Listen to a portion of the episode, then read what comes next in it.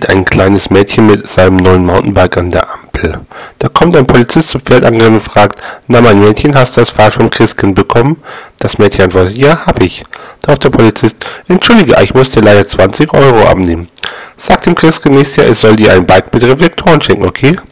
Da fragt das Mädchen, haben Sie das Pferd auch vom Christkind bekommen? Der Polizist überlegt kurz und nickt dann. Darauf das Mädchen, na dann sagen dem Christkind nächstes Jahr, das Arschloch kommt hinten rein und nicht oben drauf.